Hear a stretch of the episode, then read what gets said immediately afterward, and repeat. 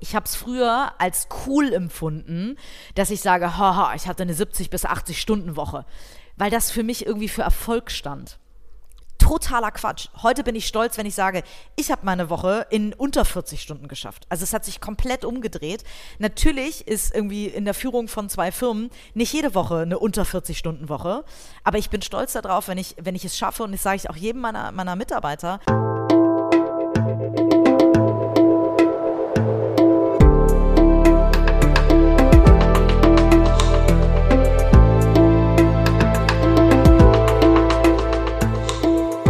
Willkommen bei dir, der Seven Mind Podcast mit Impulsen für ein gutes Leben. Für alle, die mehr Achtsamkeit und Gelassenheit in ihren Alltag bringen möchten. Hallo, liebe Podcast-Hörerin. Ihr wundert euch vielleicht, wer hier spricht. Ich bin Jonas, Mitgründer von Seven Mind und mogel mich daher mal ganz kurz in die heutige Folge. Seit über drei Jahren machen wir diesen Podcast jetzt schon gemeinsam mit René und wir freuen uns riesig, dass Woche für Woche Zehntausende einschalten und wir so mit diesem Format noch über die App hinaus Themen, die uns und euch wichtig sind, zu teilen. Jetzt haben wir uns entschlossen, ab und zu auch mal mit Sponsoren zusammenzuarbeiten. Selbstverständlich nur welche, die wir selbst gut finden und bei denen wir einen Mehrwert für euch und eine Verbindung zum Thema Achtsamkeit sehen. So, jetzt lege ich mal direkt los mit unserem ersten Supporter und das ist Bookbeat. Bookbeat hat mehr als 100.000 Hörbücher für euch in petto und bietet eine Flatrate, mit der ihr so viele Hörbücher im Monat hören könnt, wie ihr wollt. Über bookbeat.de slash sevenmind gibt es also einen Monat Premium gratis zum Ausprobieren für euch. Das ist also b-o-k-b-e-a-t.de slash 7 als Zahl M-I-N-D. Ich selbst bin ein Riesenfan von Hörbüchern. Zuletzt habe ich jetzt New Work Needs Inner Work bei Bookbeat gehört. Äh, da wird nochmal super gut beleuchtet, wie wichtig es ist, gerade im Unternehmenskontext, seine eigenen Bedürfnisse zu kennen und sich auch zu trauen, darüber im offenen Austausch mit seinen Kollegen zu sein. Es ist ja heute leider in vielen Unternehmen noch überhaupt nicht der Fall, aber ich hoffe, dass wir mit Seven Mind und auch solche Bücher so ein bisschen dazu beitragen, dass sich das bald mal ändert. Also wenn ihr Lust habt, Bookbeat auch mal auszuprobieren, gibt es unter bookbeat.de slash sevenmind die Premium-Version einen Monat für lau. Den Link findet ihr auch in den Show Notes. Und jetzt übergebe ich das Mikrofon auch schon wieder an René. Hi und herzlich willkommen im Seven Mind Podcast. Mein Name ist René Träder und das ist eine Interviewfolge. Es geht um die großen Themen erfülltes Arbeiten, Erfolg und Stress und es geht vor allem um das Thema die weibliche Perspektive. Denn genau diese weiblichen Perspektiven will ein neues Magazin in den Mittelpunkt rücken. Das Magazin heißt Strive, also Streben und wurde mitgegründet von Katharina Wolf. Und Katharina hat schon sehr viele verschiedene Dinge gearbeitet in ihrem Leben. Sie hat offenbar ganz viele verschiedene Leidenschaften. Und ja, manchmal bedeutet das ja auch Stress. Und ich bin sehr gespannt, wie sie mit all diesen Herausforderungen umgeht und was eben für sie dann auch Glück und Erfolg und zufriedenes Arbeiten bedeutet. Herzlich willkommen, Katharina. Dankeschön, lieber René. Ich freue mich sehr dabei zu sein. Auf eurer Instagram-Seite, die es jetzt auch seit einer Weile gibt von Strive, da habt ihr viele Zitattafeln, also viele Bilder, wo man Männer oder auch Frauen, also ein Mix ist das häufig, sieht, die dann ein Zitat ähm, dort eben zu, nachzulesen haben. Und ich habe mich gefragt, wenn es von dir eine Zitattafel geben könnte. Wir würden also ein Foto von dir sehen und daneben ein Zitat, eine Aussage. Was könnten wir da von dir lesen? Uha, jetzt muss ich kurz mal in mich gehen. Wahrscheinlich wäre es ein kurzer Satz. Ich könnte mir sowas vorstellen wie geht nicht, gibt's nicht. Und warum wäre es ein kurzer Satz? Ähm, ich glaube, es wäre ein kurzer Satz, weil ich ähm, mein hohes Energielevel, ich rede sehr gerne, das wird man bestimmt gleich im Podcast merken, ähm, aber ich bin auch auf der anderen Seite sehr auf den Punkt. Und ich glaube an Zitate, die kurz und knackig sind. Ähm, deswegen glaube ich, wäre es von mir ein kurzes Zitat. Ist ja auch nicht viel Platz auf so einem kleinen Instagram-Bildchen. Ja, das kommt noch erschwerend dazu. Und äh, geht nicht, gibt's nicht. Was bedeutet das für dich? Also ich habe in meinem Leben so viel Neues ausprobiert. Ähm, ich habe ja äh, dafür, dass ich ähm, äh, im Bereich HR tätig bin, einen äh, erschreckenden Lebenslauf, der überhaupt keinen roten Faden hat, in Anführungszeichen. Äh, das, was wir eigentlich von den Kandidaten, die wir ähm, unter äh, einen oder zu einem neuen Unternehmen bringen wollen, ähm, immer eigentlich fordern. Und ich habe so viele neue Dinge ausprobiert, von denen ich überhaupt keine Ahnung hatte am Anfang, wie jetzt auch zum Beispiel einen Verlag zu gründen. Ich komme ja nun überhaupt nicht aus dem Bereich. Ähm, und irgendwie geht es dann doch immer, auch wenn man gar keine Ahnung Ahnung hat. Und auch wenn ich häufig am Anfang denke, wie soll das gehen? Ähm, deswegen äh, glaube ich, ist ein Spruch, geht nicht, äh, gibt's nicht, ähm, glaube ich, passt ganz gut zu mir und zu meinem Lebenslauf. Wobei ich auch finde, dass genau das ja auch eine ganz wichtige Qualität ist, dass man eben auch sich auf Neues einlassen kann, Neues gestalten kann. Und ich finde, gerade in einer Arbeitswelt, die so voller Veränderungen ist, ist eigentlich dieser klassische rote Faden gar nicht mehr so wahnsinnig spannend, sondern eher zu zeigen, dass man anpassungsfähig ist, dass man lernfähig ist, dadurch ja auch irgendwie stressresistent ist, dass man auch Lust hat, sich weiterzuentwickeln, in neue Dinge hineinzuschnuppern. Und ich finde es auch immer ganz toll, wenn Menschen für sich feststellen, ich habe da was gemacht für eine gewisse Zeit und das ist es aber irgendwie nicht mehr oder die Dinge haben sich verändert, ich habe mich verändert, jetzt sehe ich auch neue Dinge und ich bin dann auch vielleicht mutig und gehe dorthin. Also auch mein Lebenslauf ist etwas, wenn ich mich bei euch quasi bewerben würde, äh, bei der Personalberatung, das muss man vielleicht noch dazu sagen, du hast nicht nur das Magazin gegründet, sondern du kommst aus der Personalberatung und wenn ich dort meinen Lebenslauf hinschicken würde, dann würdet ihr den wahrscheinlich in tausend Fetzen zerreißen und sagen, was will der Typ denn von uns? Da können wir ihm nichts geben. Ähm, aber genau das finde ich eigentlich so spannend und ich glaube auch, dass diese nicht roten Fäden ähm, jetzt auch immer ähm, aktueller werden und auch immer realistischer werden und eben auch für Unternehmen eigentlich immer spannender werden. Ja, tatsächlich passt sich Deutschland da langsam dem amerikanischen Modell ein bisschen mehr an. In Amerika ähm, heiert man viel mehr nach Potenzial, guckt sich weniger an, hat die Person exakt das vorher schon gemacht, sondern guckt sich eher an, könnten wir uns vorstellen aus der Vergangenheit heraus, dass der die Qualitäten und auch die Soft Skills und das Mindset mitbringen, um dieser Aufgabe gerecht zu werden. Also in der Tat, ist er oder sie in der Lage, sich auf Neues einzustellen, hat eine hohe Auffassungsgabe, ähm, denkt schnell, ähm, äh, kommt schnell in Dinge rein. Ähm, äh, kann sich Märkte erschließen und und und. Ähm, das kann man ja in einer vollkommen anderen Aufgabe, in einem vielleicht vollkommen anderen Kontext bewiesen haben ähm, und trotzdem nicht genau in dem Feld. Und da ist Deutschland tatsächlich hat Deutschland wirklich ein bisschen Nachholbedarf, noch mehr Potenzial-Hires zu machen ähm, und mehr darauf zu gucken, wie ist ähm, das gesamte Setup des Menschen quasi, des, des Menschen und nicht ähm, nur, was hat er oder sie genau als Berufsstation vorher gemacht und an Erfahrung gesammelt. Mhm, das ist spannend. Das deckt sich auch sehr mit den Erfahrungen, die ich mache, wenn ich in Unternehmen bin und dort zum Beispiel Workshops mache und da ja auch mitkriege, dass es zum Beispiel neue Stellen gibt, dass neue Teams geschaffen werden und wenn dann eben Personale auf der Suche sind, wie wollen wir das Team zusammenstellen, dass auch hier mein Eindruck ist, dass immer mutiger eben auch geguckt wird, wie können wir auch divers zusammenstellen und wie können wir uns auch von diesen klassischen Lebenslauf-Ideen auch lösen und auch tatsächlich einen Wert darin sehen.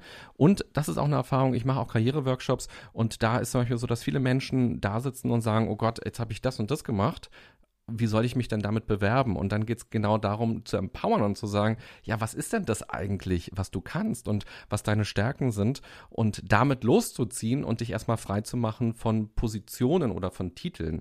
Ähm, und das ist, glaube ich, auch die, die große Chance und Herausforderung der Arbeitswelt der Zukunft wenn du sagst, geht nicht, gibt's nicht, dann ist das ja erstmal super motivierend, ja, weil das macht ja Kraft und dann kann man sagen, okay, ich habe da einen Traum, ich habe eine Vision, ich habe ein Ziel, aber wie komme ich da hin?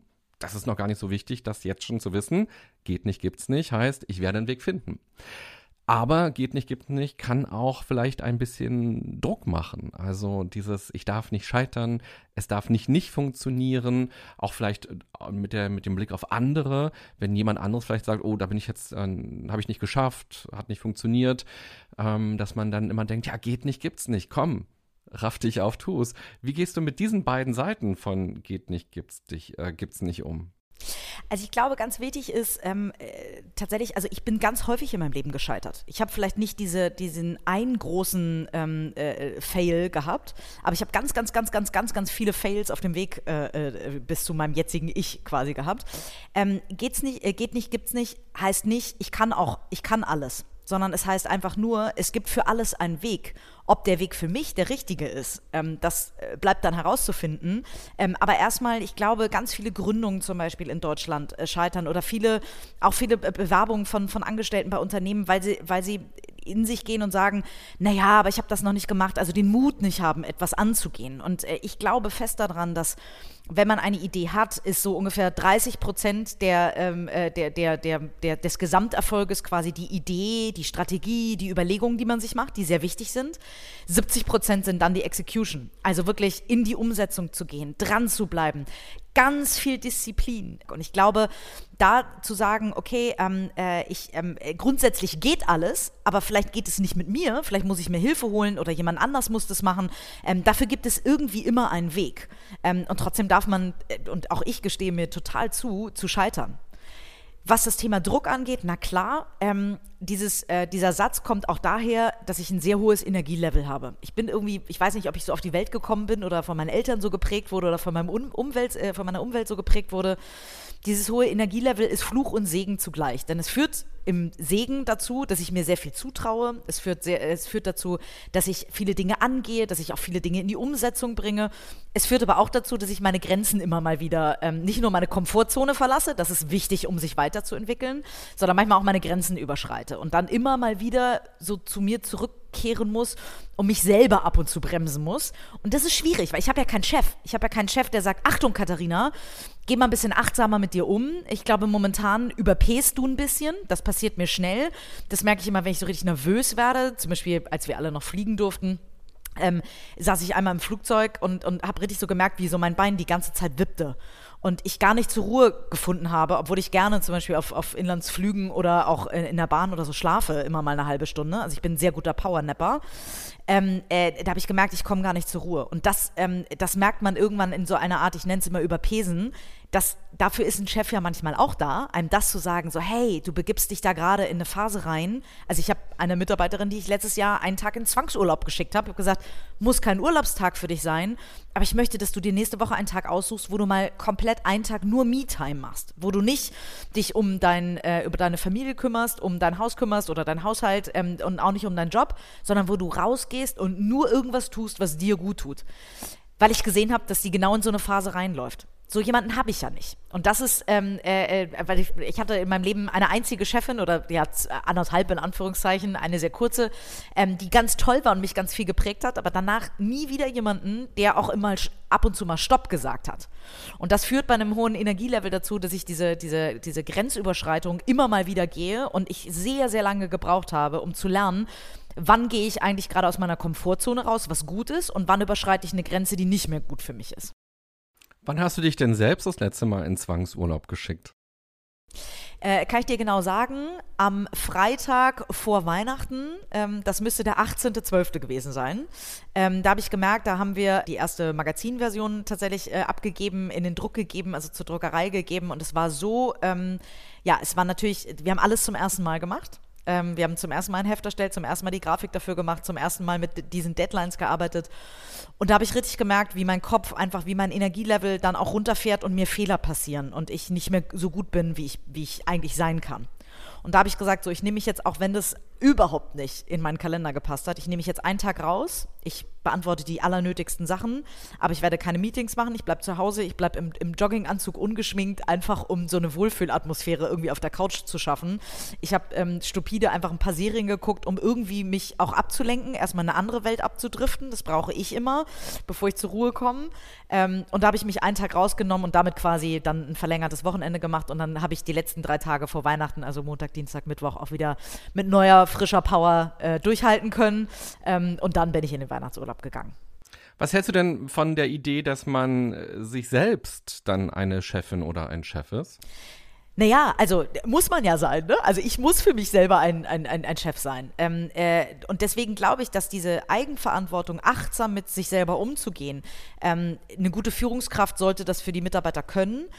Aber der Mitarbeiter sollte da auch selber für sich verantwortlich sein. Also alle schreien ja immer nach Verantwortung. Das ist die erste Verantwortung, die ich übernehmen sollte, nämlich die Verantwortung für mich selber, bevor ich irgendwann mal Verantwortung für andere übernehme. Und ich glaube, ich kann nur eine gute Führungskraft sein, wenn ich auch bei mir selber anfange und sage, okay, das, was ich von meinen Mitarbeitern vielleicht auch ausstrahle zu erwarten, also Beispiel, ich habe früher durchaus mal nachts, wenn ich aufgewacht bin und irgendwelche Gedanken hatte, habe ich Mails verschickt ähm, äh, oder Mails beantwortet oder so, weil mir dann langweilig war, ich eine halbe Stunde nachts im Bett wach war. Das mache ich tatsächlich nur noch in totalen Ausnahmefällen, weil das auch ganz häufig einen Druck auslöst bei Mitarbeitern, was mir gar nicht so bewusst war, aber was mir Gott sei Dank dann irgendwann mal jemand gespiegelt hat, ähm, dass das den Druck auslöst, dass das die Erwartungshaltung ist, mit der ich auch an meine Mitarbeiter rangehe. Und das ist natürlich überhaupt nicht so, aber ähm, darüber musste ich mir erstmal bewusst werden. Also wieder das große Thema Bewusstsein ähm, darüber, ähm, was ich gerade auch sende. und deswegen, glaube ich, fängt die Verantwortung da immer bei sich selber an. Und deswegen sollte jeder für sich selber da ein guter Chef sein, egal ob man noch einen Vorgesetzten hat oder nicht. Äh, und achtsam mit sich selber umgehen, wo sind meine Grenzen und wo brauche ich, wo muss ich vielleicht auch mal um Hilfe bitten oder Stopp sagen.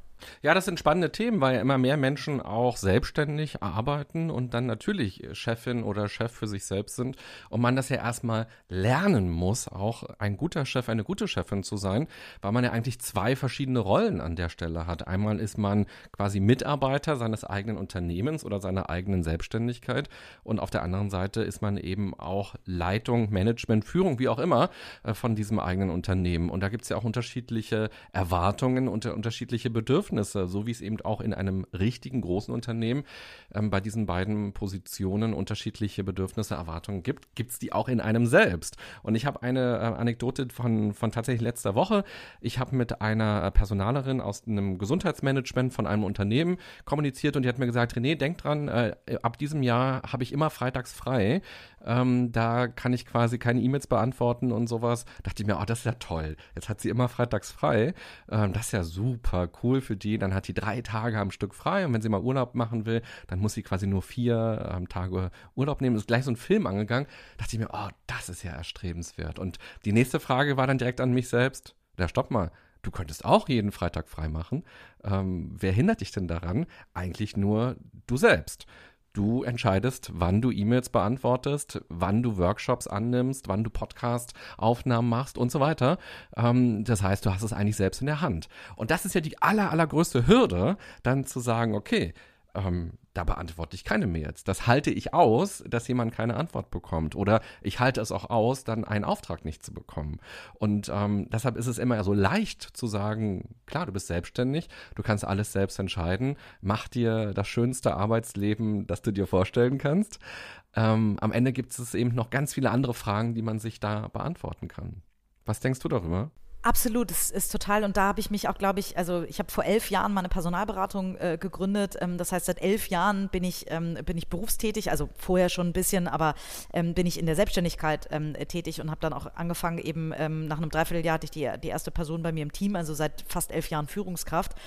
Und ich habe mich wahnsinnig äh, entwickelt in der Zeit. Also ähm, ich war mit Sicherheit in den ersten Jahren nicht für jede Person eine gute Chefin, ähm, äh, also die bei mir im Team war, ähm, äh, weil ich auch viel zu wenig mir bewusst darüber war, wer passt denn eigentlich zu mir. Ich habe ganz viel häufig immer auf den Job rekrutiert. Ich habe mir angeguckt, wer passt denn fachlich gut zu dem Job und nicht, wer passt gut zu mir. Denn das ist ein so kleines Team. Wir sind in der Personalberatung, ähm, sind, wir, sind wir zehn Leute. Ähm, äh, Im Verlag sind wir, also neben meinen Co-Foundern, die ja äh, nicht im Büro bei uns sitzen, sind wir, sind, wir vier, sind wir vier Personen. Das ist ein so kleines Team, dass jede Person so wahnsinnig entscheidend ist, dass man ein so extrem gleiches Wertekonzept braucht, damit man gut zusammenarbeiten kann, damit man Kommunikation einschätzen kann. Und da habe ich total viele Fehler gemacht am Anfang, ähm, viel zu doll darauf zu gucken, wen findet denn mein Kunde vielleicht irgendwie toll.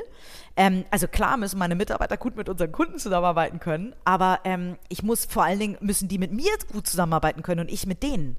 Und ähm, da habe ich am Anfang ganz, ganz, ganz viele Fehler gemacht im, im Hiring, ähm, weswegen ich auch eine ganz hohe Fluktuation am Anfang hatte.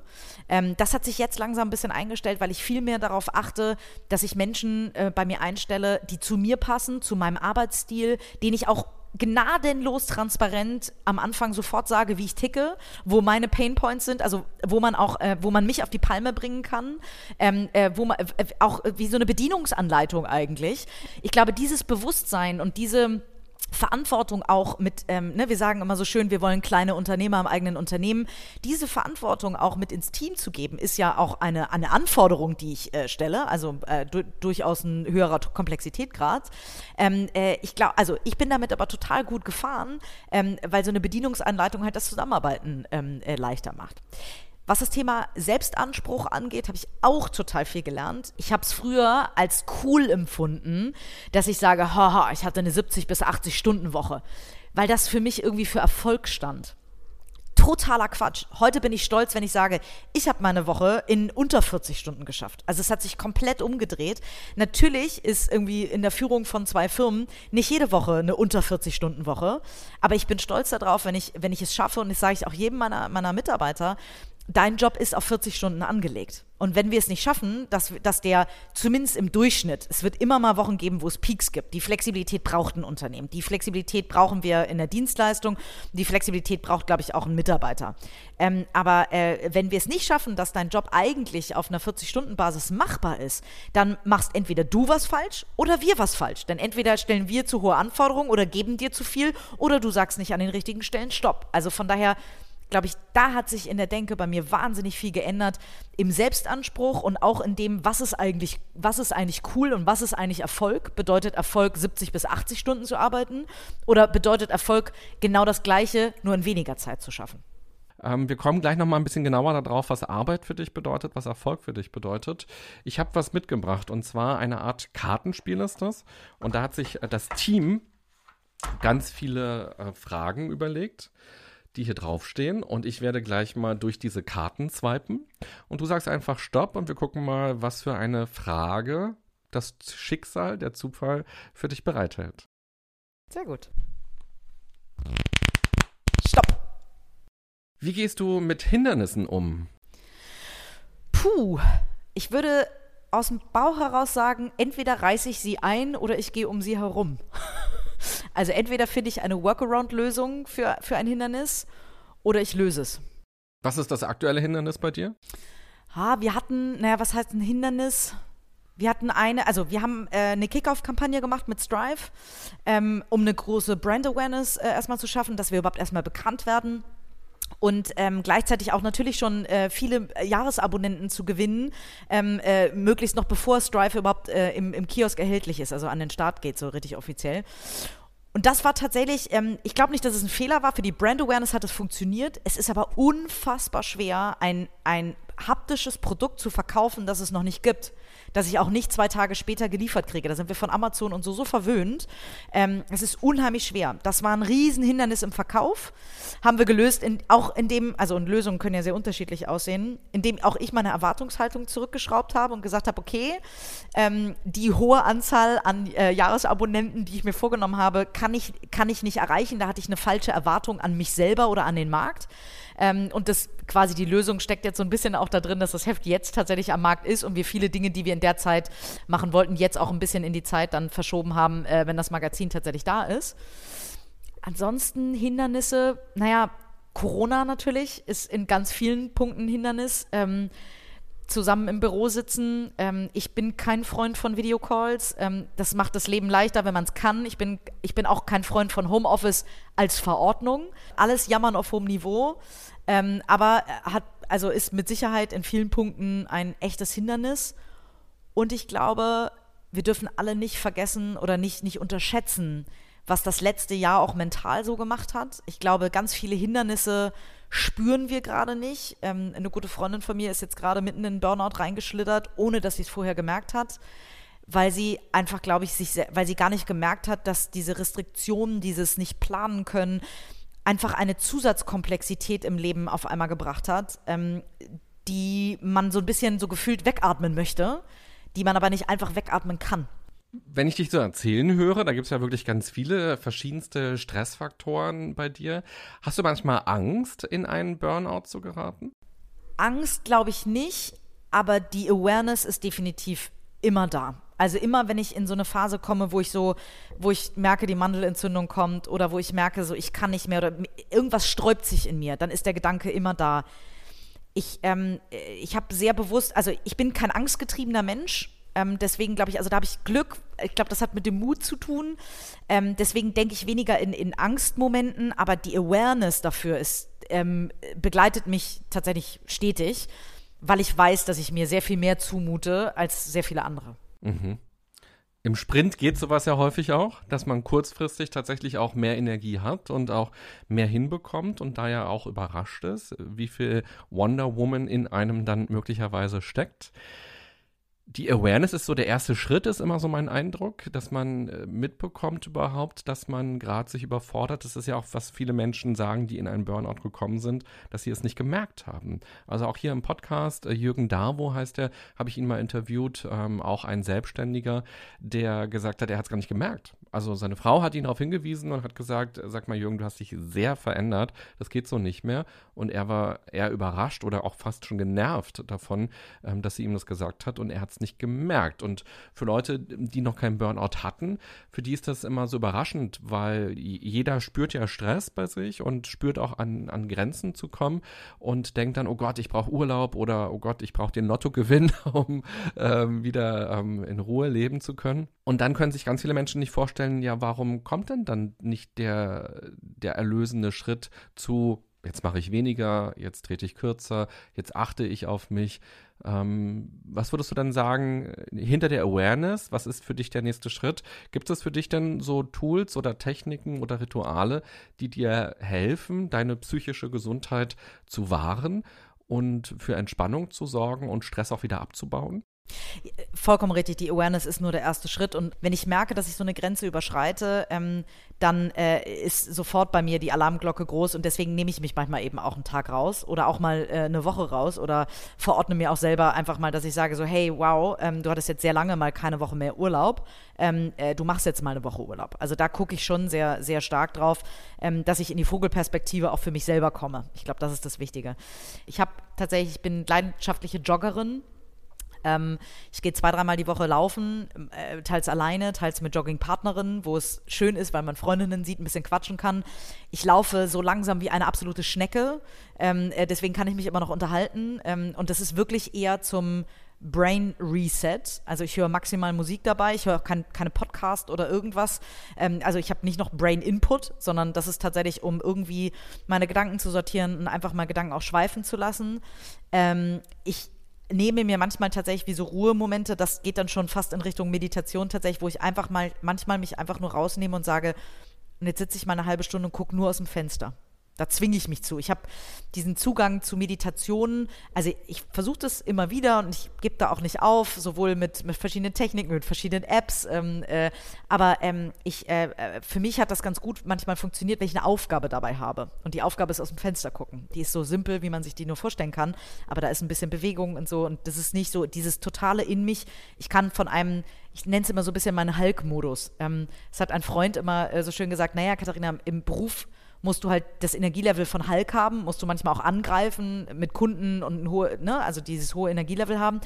Und wenn du nach Hause gehst, ähm, muss die Verwandlung zu Bruce Banner funktionieren. Und manchmal, und manchmal ist halt die Verwandlung, das haben auch Freunde, glaube ich, schon festgestellt oder auch Partner, also meine, meine, äh, die Männer an meiner Seite kennen das auch.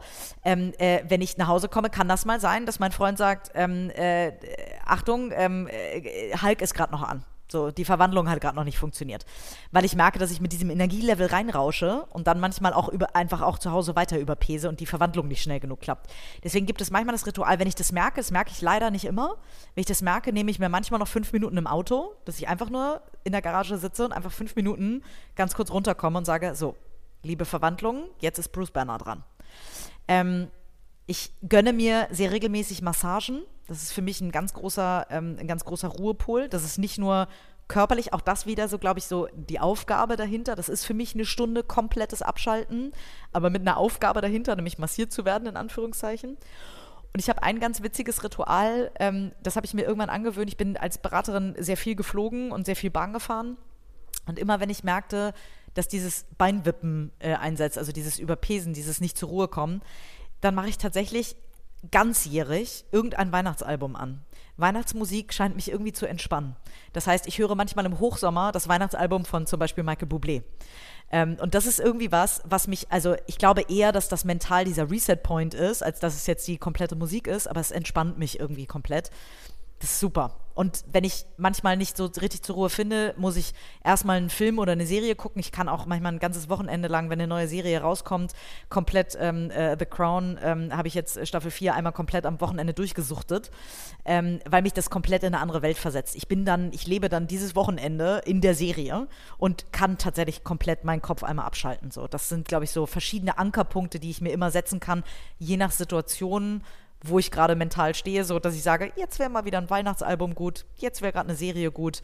jetzt wäre mal so eine Massage gut. Also je nachdem, wie doll das Stresslevel ist, kann ich dann aus dem Maßnahmenkatalog, sage ich mal, das Richtige rausziehen.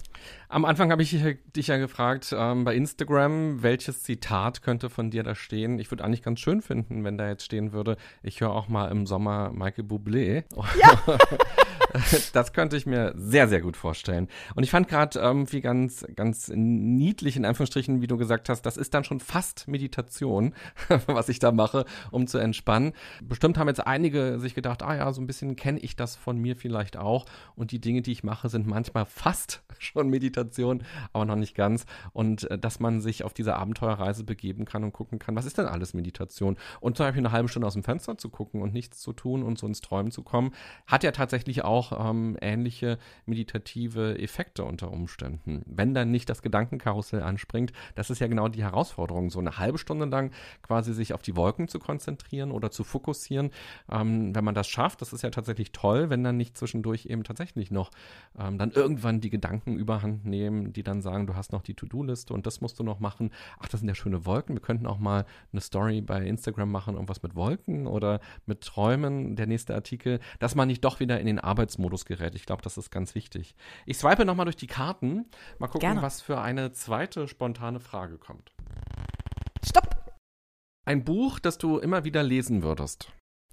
Uh, habe ich gerade empfohlen, tatsächlich. Rich Dad, Poor Dad. Mhm. Also ich kenne sehr viele. Ähm, ich lese auch The Big Five for Life, habe ich auch schon, glaube ich, vier oder fünf Mal gelesen. Aber äh, Rich Dad, Poor Dad ist ein Buch, was so ganz spielerisch den Zugang zu Finanzen vermittelt. Denn ähm, ich bin 37 und ich habe so das Gefühl, dass mein Freundeskreis, also ich habe jüngere und ältere äh, Freunde, dass ähm, eine Freundin, die jetzt Mitte 30 ist, sagte so, ja, also klar, ne, sie verdient Geld und sie macht sich Gedanken irgendwie darüber, ähm, äh, dass sie was über Rente und Co., aber irgendwie so richtig den Zugang zu, ich kümmere mich jetzt wirklich mal um mein, um mein Geld und dass mein Geld vielleicht irgendwann auch anfängt für mich zu arbeiten und ich nicht nur für Geld, ähm, den Zugang habe ich irgendwie noch nicht bekommen und da ist das ein ganz schönes Buch, weil es so ein bisschen, das ist ein bisschen wie The Big Five for Life, die ja auch sehr, das ist ja eine schöne Geschichte, die man liest, die kann man auch so weglesen. Das ist nicht so, das ist kein Sachbuch und trotzdem vermittelt es Inhalte. Also das sind so zwei Bücher, die ich wahnsinnig gut finde, weil sie leicht geschrieben sind und beide so viel Wissen und so viel Inhalt vermitteln,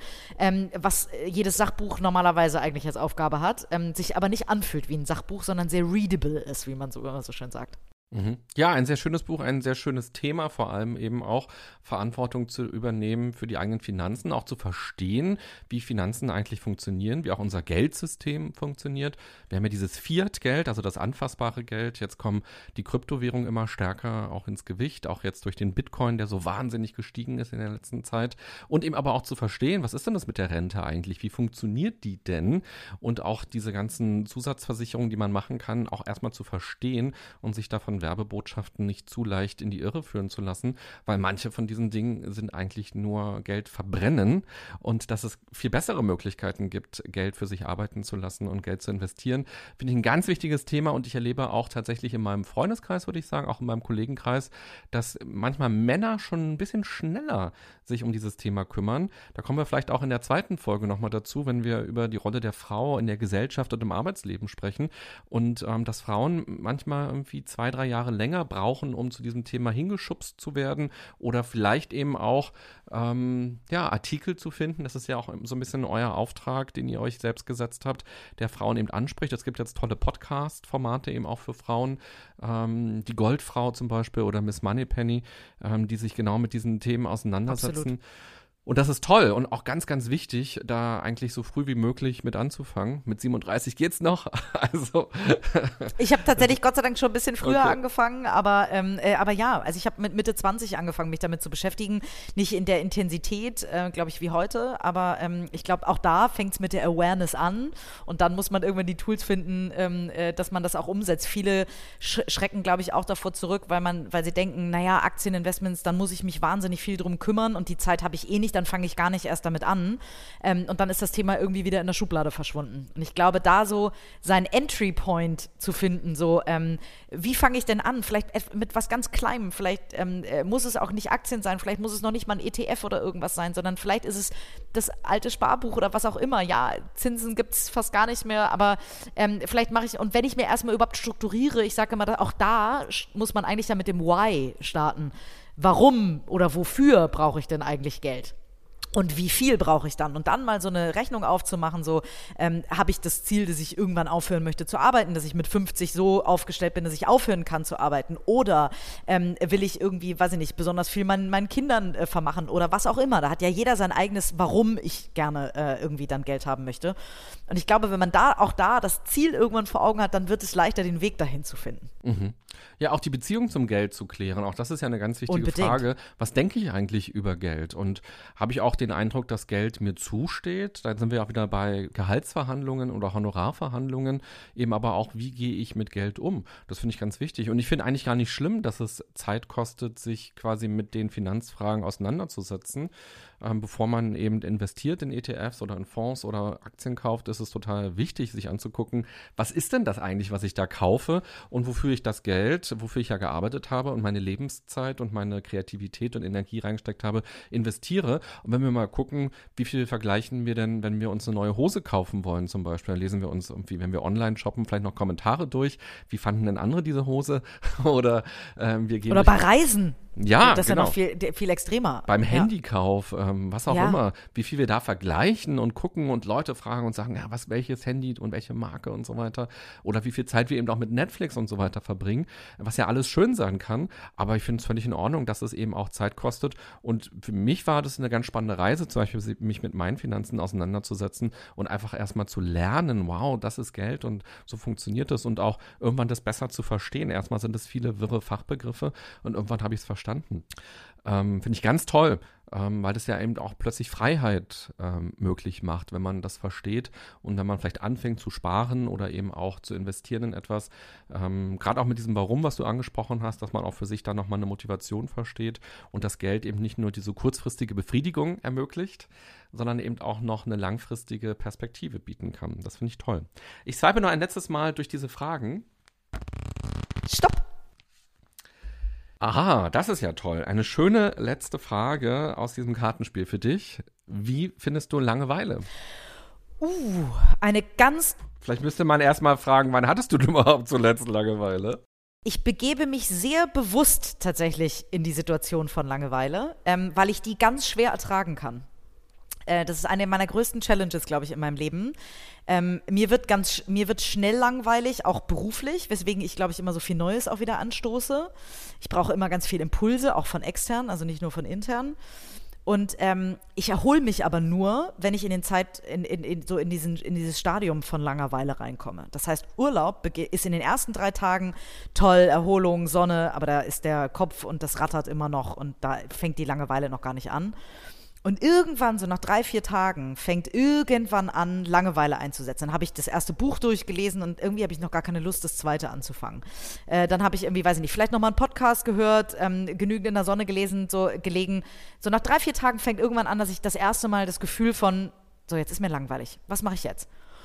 Und da ist meine größte Challenge immer, da in diesen Moment reinzugehen und das auszuhalten. Ähm, äh, d- das ist vor allen Dingen im Urlaub tatsächlich bei mir. Ähm, und dann einfach, einfach nur in der Sonne zu liegen oder einfach nur irgendwie in den Himmel zu gucken, ähm, einfach nur auf dem Sofa zu liegen und gerade mal nichts zu machen, das auszuhalten, vielleicht auch auszuhalten, dass ich ein Buch anlese, aber merke, ich komme nicht rein, das wegzulegen. Also die, die, die, das Nicht-Perfekte, sage ich mal, in mir auszuhalten. Ähm, das ist etwas, was ich, was ich gerade im Urlaub immer ganz, ganz, ganz, ganz, ganz besonders merke und, ähm, und da sehr stark in die Situation reingehe, weil ich das ganz schwer aushalten kann. Das Nicht-Perfekte in mir aushalten, das finde ich auch eine sehr schöne Formulierung, eine sehr schöne Aufgabe fürs Leben, gerade auch fürs Arbeitsleben natürlich, aber auch fürs private Leben, das Nicht-Perfekte aushalten und auch ähm, ja, zu gucken, was man da noch so entdecken kann. Wir sind am Ende der ersten Folge. Ich würde dir gerne noch eine allerletzte Frage stellen, die eine kleine Brücke ist zur nächsten Folge. Denn in der nächsten Folge wollen wir uns noch mal ein bisschen gröber auf das Thema Frauenperspektive ähm, konzentrieren. Wir wollen uns angucken, die Rolle der Frau in der Gesellschaft, im Arbeitsleben, ähm, im Business, in der Wirtschaft, Finanzen haben wir gerade schon ein bisschen angesprochen. Und äh, ich hatte in meinem Psychologiestudium ein Semester lang ähm, Sozialpsychologie. Und die Professorin Ursula Hess hat damals etwas sehr Spannendes gesagt. Sie hat gesagt, Frauen, die erfolgreich sind, Frauen, die hohe Positionen haben, Frauen, die sehr viel Geld verdienen, haben es unfassbar schwer, einen Mann zu finden. und ähm, dann ging so ein Raunen durch das ähm, Auditorium und die ähm, haben so gedacht, ah ja, mh, mh, warum? Und äh, sie ist quasi auch eine sehr erfolgreiche Professorin in ihrem Gebiet, auch zu einer Zeit, als äh, Frauen wenig in Professorenpositionen waren. Also ähm, sie hat sich da wirklich sehr viel erarbeitet, sehr viel erkämpft. Sie ist auch eine sehr spannende äh, Person gewesen, die dann auch im Ausland an anderen Universitäten in Kanada und so weiter geforscht hat. Und es war richtig zu spüren, dass es tatsächlich auch so ein, ein ganz persönliches Anliegen von ihr ist und dass sie da auch selbst vielleicht auch mit gestruggelt hat, ohne dass sie jetzt uns in ihr Privatleben so hat reinschauen lassen. Jetzt hast du ja einen Freund, das hast du gerade schon gesagt, aber wie hast du denn das erlebt so in den letzten Jahren? Du bist jetzt 37. Hast du das Gefühl gehabt, dass es schwer ist, jemanden kennenzulernen, dass Männer Angst vielleicht davor haben, dass sie sich damit unwohl fühlen? Ja, ja und ja. ähm, tatsächlich, das ist, ein, das ist ein riesiges Thema und das ist ein Thema, was also ich glaube, kein Mann möchte gerne Angst vor einer erfolgreichen Frau haben. Kein Mann möchte, ich habe eine sehr schöne Wohnung, die ich mir irgendwann gekauft habe. Kein Mann möchte das äh, empfinden, dass man, dass er sagt, ich komme hier rein und ich würde hier nie einziehen wollen, weil das ist nicht, es ist deins und es ist nicht meins und es ist so teuer, das könnte ich mir nie leisten. Und das ist ja nicht so, dass das Männer irgendwie sagen so, hä, da bin ich jetzt mal bösartig. Ähm, sondern einfach, dass es die, vielleicht die, die Nicht-Perfektion oder das nicht loslassen können bei denen.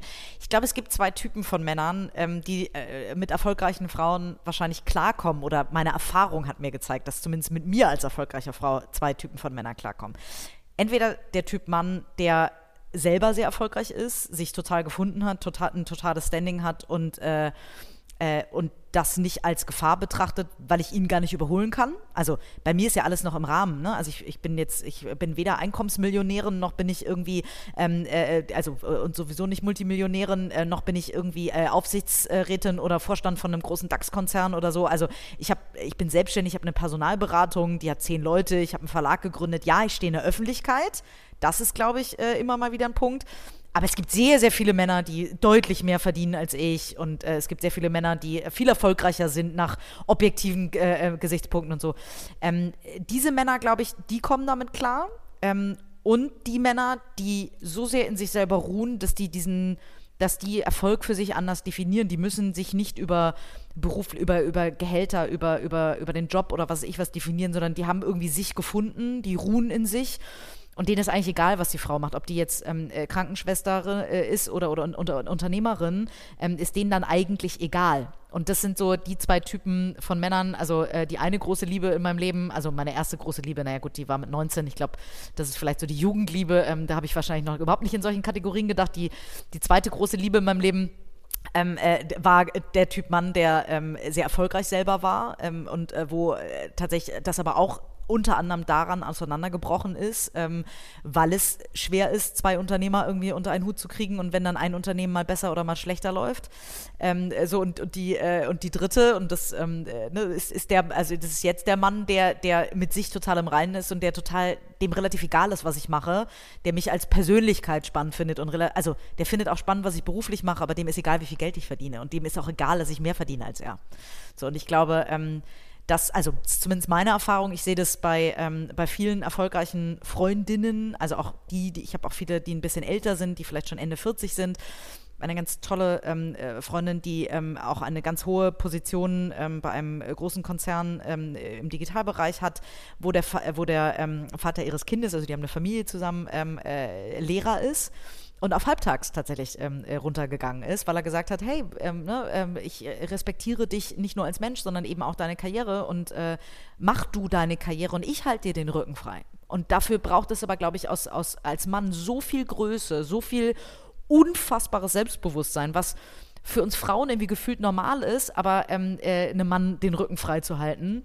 Für einen Mann erfordert es so viel, so viel Cojones, wie man so schön sagt, weil die Gesellschaft so weit, glaube ich, in vielen Punkten leider noch nicht ist. Und viele Männer, die das machen, und Gott sei Dank gibt es davon ein paar mehr, wir werden auch eine ähm, äh, tatsächlich in Heft 2 genau dazu eine Story in Strive machen, so Karriereentscheidung, ähm, Partner. Also muss ich eigentlich bei der Partnerwahl schon mir überlegen, was bedeutet das für meine Karriere. Ähm, äh, das ist etwas, wo die Gesellschaft, glaube ich, und wo gerade Deutschland, da ist Amerika viel weiter, da sind äh, die skandinavischen Länder viel weiter. Ich glaube, da haben wir in Deutschland noch ganz großes äh, Aufholpotenzial, damit es uns äh, uns erfolgreichen Frauen leichter gemacht wird, einen Mann zu finden und uns auch einem Mann zu öffnen. Und ich bin so häufig verletzt worden in meinem Leben von, von Männern, teilweise mit Sicherheit auch überhaupt nicht bösartig oder so, sondern einfach, weil die mit der Situation nicht klargekommen sind. Mit mir, also zu einer erfolgreichen Frau gehört ja nicht nur, dass sie viel Geld verdient und vielleicht einen, einen hohen Job hat, sondern da steckt ja meistens ein hohes Energielevel, ähm, ob man gerne redet oder nicht. Also da, da, ne, bei mir steckt ein hohes Energielevel, dass ich gern, gern rede, ähm, dass ich gern bestimme. Das muss ich zu Hause nicht tun, aber das, dass es diesen Hulk-Modus eben gibt, das gehört zu mir dazu. Das ist die Kehrseite des Erfolgs. Und ähm, damit, äh, dass, dass damit ein Mann erstmal klarkommen muss, ja, das ist mit Sicherheit, äh, da gibt es in, in Deutschland noch Nachholbedarf.